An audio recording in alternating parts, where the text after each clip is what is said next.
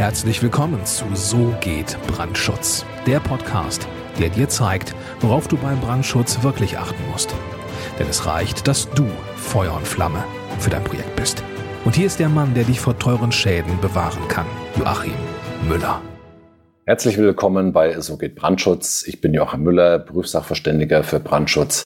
Und dieses Mal geht es wieder ums Geld. Und zwar geht es um die Diskussion, ob Honorare für Brandschützer vergleichbar sein müssen oder nicht. Es ist ja so, jeder neigt natürlich dazu, wenn er irgendwas kauft oder wenn er jemanden mit irgendeiner Leistung beauftragt, dann neigt man dazu, Preise zu vergleichen. Das ist, glaube ich, mal so ein ganz normaler Reflex, der uns irgendwo, naja, nicht wirklich in die Wiege gelegt wurde, aber der halt anerzogen ist, weil man möchte natürlich Geld sparen und möchte für ein und dieselbe Leistung oder für ein und dasselbe Produkt möchte man natürlich den günstigsten Preis haben. So, das ist mal ganz normal. Und bei uns in der Baubranche ist es ja auch so, dass die Architekten und die Projektsteuerer, wenn es jetzt darum geht, Planungsleistungen einzukaufen von Fachplanern oder wenn es darum geht, äh, Bauleistungen einzukaufen von den Baufirmen, dann werden Angebotsanfragen rausgeschickt an die Fachplaner oder eben an die ausführenden Firmen. Und dann äh, kalkulieren die das und dann geben die ein Angebot ab. Und dann neigt natürlich, oder was heißt, da, da neigt der Architekt dazu, ähm, das ist eigentlich eine, eine übliche Vorgehensweise, dass ein Preisspiegel gemacht wird und dass geguckt wird, wer ist denn tatsächlich der günstigste Bieter. Das kann ich vom Grundprinzip her, kann ich das verstehen. Da habe ich auch überhaupt kein Problem damit, wenn denn tatsächlich wirklich eine Vergleichbarkeit immer gegeben ist. Und das, was bei uns in der Branche so abgeht, egal ob es jetzt Architekten sind oder ob es die, der Einkauf von Fachplanungsleistungen äh, für die Tragwerksplanung, Brandschutz und so weiter ist, ähm, das ist eine Unart, die, darauf will ich jetzt mal kurz eingehen. Man macht eine Angebotsanfrage, man schickt mir ein paar Unterlagen raus. Äh, häufig ist es so, dass weder der Architekt noch der Bauherr eigentlich genau abgegrenzt haben, welche Leistungen sie einkaufen wollen. Also mal bezogen auf mich als Fachplaner für Brandschutz. Ähm, man geht einfach davon aus, man schickt die Planungsunterlagen äh, in dem Status, den Sie jetzt gerade haben, schickt man dann an den äh, Brandschutznachweisersteller oder an mehrere Brandschutznachweisersteller. Und dann sollen die ein Angebot abgeben. Und das, was man meistens dann bekommt, ist ein Standardangebot, Leistungsphase 1 bis 4 und mehr dann auch nicht. Da geht's dann schon los, da werden dann schon die ersten Preise verglichen und dann wird eigentlich geguckt, wer ist der billigste. Ob das, was in den Leistungsphasen 1 bis 4 dann auch wirklich geliefert wird, ob das wirklich vergleichbar ist, das interessiert kein Schwein.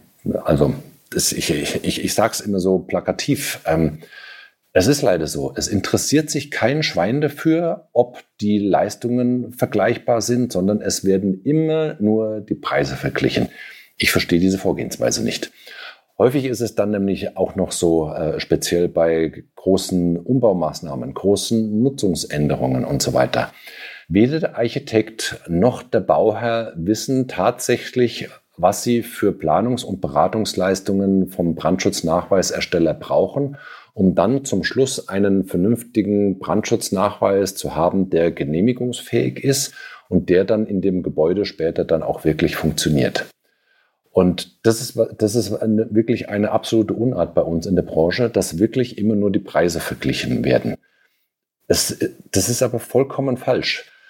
Meiner Auffassung nach ist es so, wenn man eine Angebotsanfrage an mehrere Brandschutznachweisersteller rausgibt, dann muss von vornherein entweder ganz klar beschrieben sein, was anzubieten ist, also wirklich in der Leistungsphase 1, Leistungsphase 2, 3, 4 und so weiter dann auch die wirklich in der Angebotsanfrage muss definiert sein, es müssen die, es muss die Leistungsphase 5 im Angebot enthalten sein und es muss die Leistungsphase 8 im Angebot enthalten sein. Und nicht nur irgendeine so schwachsinnige Beratung auf Stundenbasis und mal äh, eine Kontrolle auf der Baustelle bei riesigen Bauvorhaben, sondern da muss dann halt einfach äh, honorarmäßig tiefer in die Tasche gegriffen werden, damit man dann die Leistungsphase 5 beim Brandschutznachweiserstelle dann auch wirklich in einem vernünftigen Leistungsprogramm abfragen kann und dass auch die Kontrolle der Bauausführung auf der Baustelle nicht nur durch ein, zwei Begehungen erledigt ist, sondern dass da auch wirklich die Bauausführung komplett durch den Brandschutznachweisersteller betreut wird. Und wenn diese Angebotsanfrage, die rausgeschickt wird, dieses Leistungsprogramm nicht enthält, dann sind die Angebote, die anschließend abgegeben werden, auch nicht vergleichbar. Und es ist auch absolut falsch, wenn dann der Architekt bei dem Brandschutznachweisersteller, der das erste Angebot abgegeben hat, in dem Fall, ich beziehe mich auf einen ganz konkreten Fall. Äh, ich nenne jetzt natürlich keine Namen und keine, keine Projektdaten, ist vollkommen klar. Aber in dem Fall war es so, ich habe ein Angebot abgegeben. Ich habe mir vorher sehr detailliert die Unterlagen angeguckt und ich habe genau gesehen, ähm, was in den jeweiligen Leistungsphasen wirklich erforderlich ist, um dem Architekten den Werkerfolg zu ermöglichen und äh, den weiteren Fachplaner natürlich auch und um dem Bauherrn die bestmögliche Beratung während der kompletten Bauphase äh, bis zur Nutzungsaufnahme zu geben. Also habe ich das angeboten, was für das ganz konkrete Bauvorhaben das Beste ist. Dann ruft mich der Architekt an und fragt, äh, ob mein Angebot äh, mit den Leistungsphasen ab fünf bis acht, äh, ob er das rauskalkulieren kann, weil die anderen Brandschutznachweisersteller, die ihr Angebot abgegeben haben, die haben nur Leistungsphase eins bis vier angeboten. Und dann denke ich mir schon, also die Frage, die ist, also ich kann den Architekten wirklich gut leiden, ich kann den auch verstehen, das ist vollkommen klar, ich will da jetzt nicht auf diesen Architekten schimpfen, aber die, das Verständnis an dieser Stelle für das, äh, wie man ein Angebot abgibt und wie man einzelne Angebote miteinander vergleicht, das ist leider überhaupt nicht da.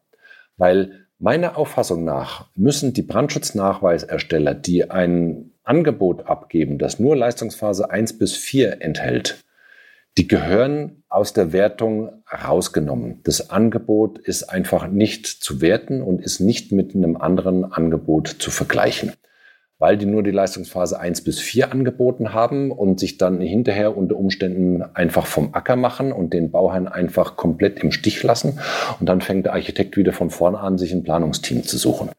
Und der Brandschutznachweisersteller, in dem Fall wir, ähm, der das wirklich das, das volle Programm anbietet, das für das jeweilige Bauvorhaben auch wirklich das geeignete Angebot ist, der fällt dann unter Umständen aus der Wertung raus, weil der Preis zu hoch ist äh, oder weil, äh, weil wir ein Angebot abgegeben haben, wo wir uns nicht auf diese schwachsinnige Stundensatzdiskussion eingelassen haben, sondern halt einfach wirklich ein robustes Angebot, wo alle Leistungen drin sind, die erforderlich sind und wo wir auch wirtschaftlich dann äh, natürlich auch was davon haben, weil wir ja, äh, ja, wir leben halt einfach davon.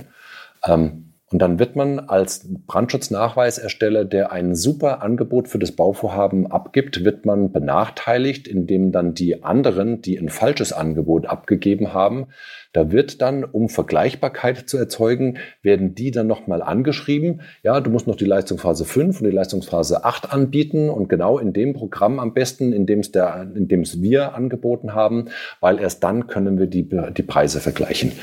Da stehen mir sämtliche Haare zu Berge und es sind glücklicherweise noch ausreichend.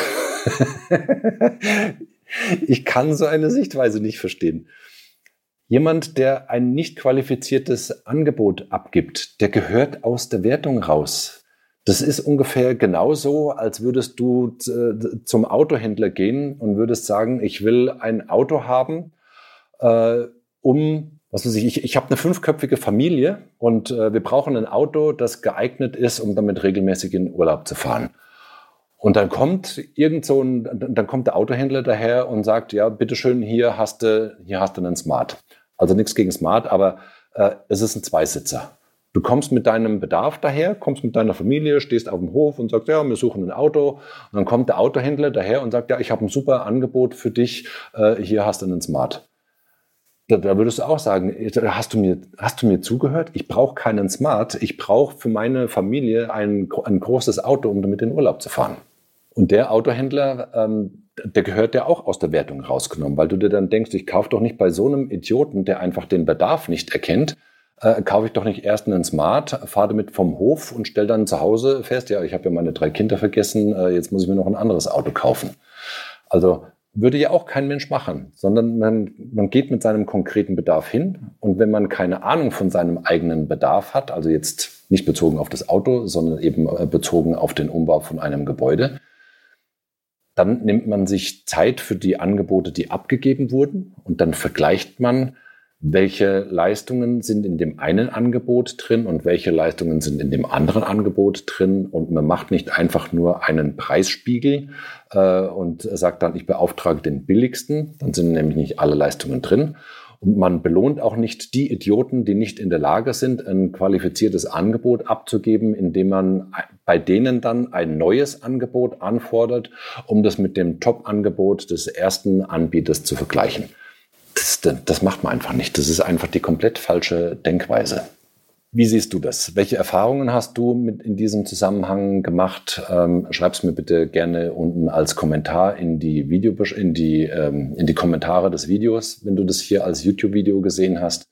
Falls du die Podcast-Folge, also die Audiospur zu diesem Video gehört hast, äh, dann nimm einfach gerne direkt per E-Mail mit mir Kontakt auf.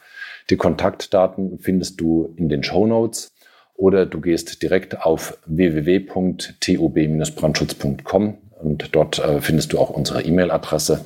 Und du findest dort natürlich auch die Auswahlmöglichkeit, ob du mich als Prüfsachverständigen für die Prüfung des Brandschutznachweises für dein Gebäude beauftragen möchtest oder ob du, wenn du noch keinen qualifizierten Brandschutzplaner hast, ob du meine GmbH, die TB Brandschutz GmbH, mit der Planung des Brandschutzes für dein Gebäude beauftragen möchtest. Also, geh jetzt auf www.tub-brandschutz.com, triff dort deine Wahl und ich freue mich auf deine Kontaktaufnahme. Bis dahin, herzliche Grüße, dein Joachim Müller, Prüfsachverständiger für Brandschutz. Vielen Dank, dass du auch dieses Mal mit dabei warst. Wenn dir gefallen hat, was du gehört hast, dann war das nur die Kostprobe. Wenn du wissen willst, ob und wie wir den Brandschutz für dein Gebäude optimieren können, dann besuche jetzt www.tub-brandschutz.com und trag dich ein für ein kostenloses Erstgespräch. Diesem 45-minütigen kostenlosen Beratungsgespräch wird eine Strategie für dich erstellt. Und zwar egal, ob du uns für die Planung des Brandschutzes für dein Gebäude brauchst oder ob du mich als Prüfsachverständigen für die Prüfung eines Brandschutznachweises haben willst. In unserem Gespräch lernst du die Chancen und Risiken für dein Projekt kennen und wir zeigen dir, wie du die Kontrolle über die Kosten für den Brandschutz und die Termine bekommst. Vergiss eine Sache bitte nicht. Je früher du uns in die Planung oder Prüfung des Brandschutzes für dein Gebäude einbindest, umso eher bekommst du über Folgendes die Gewissheit.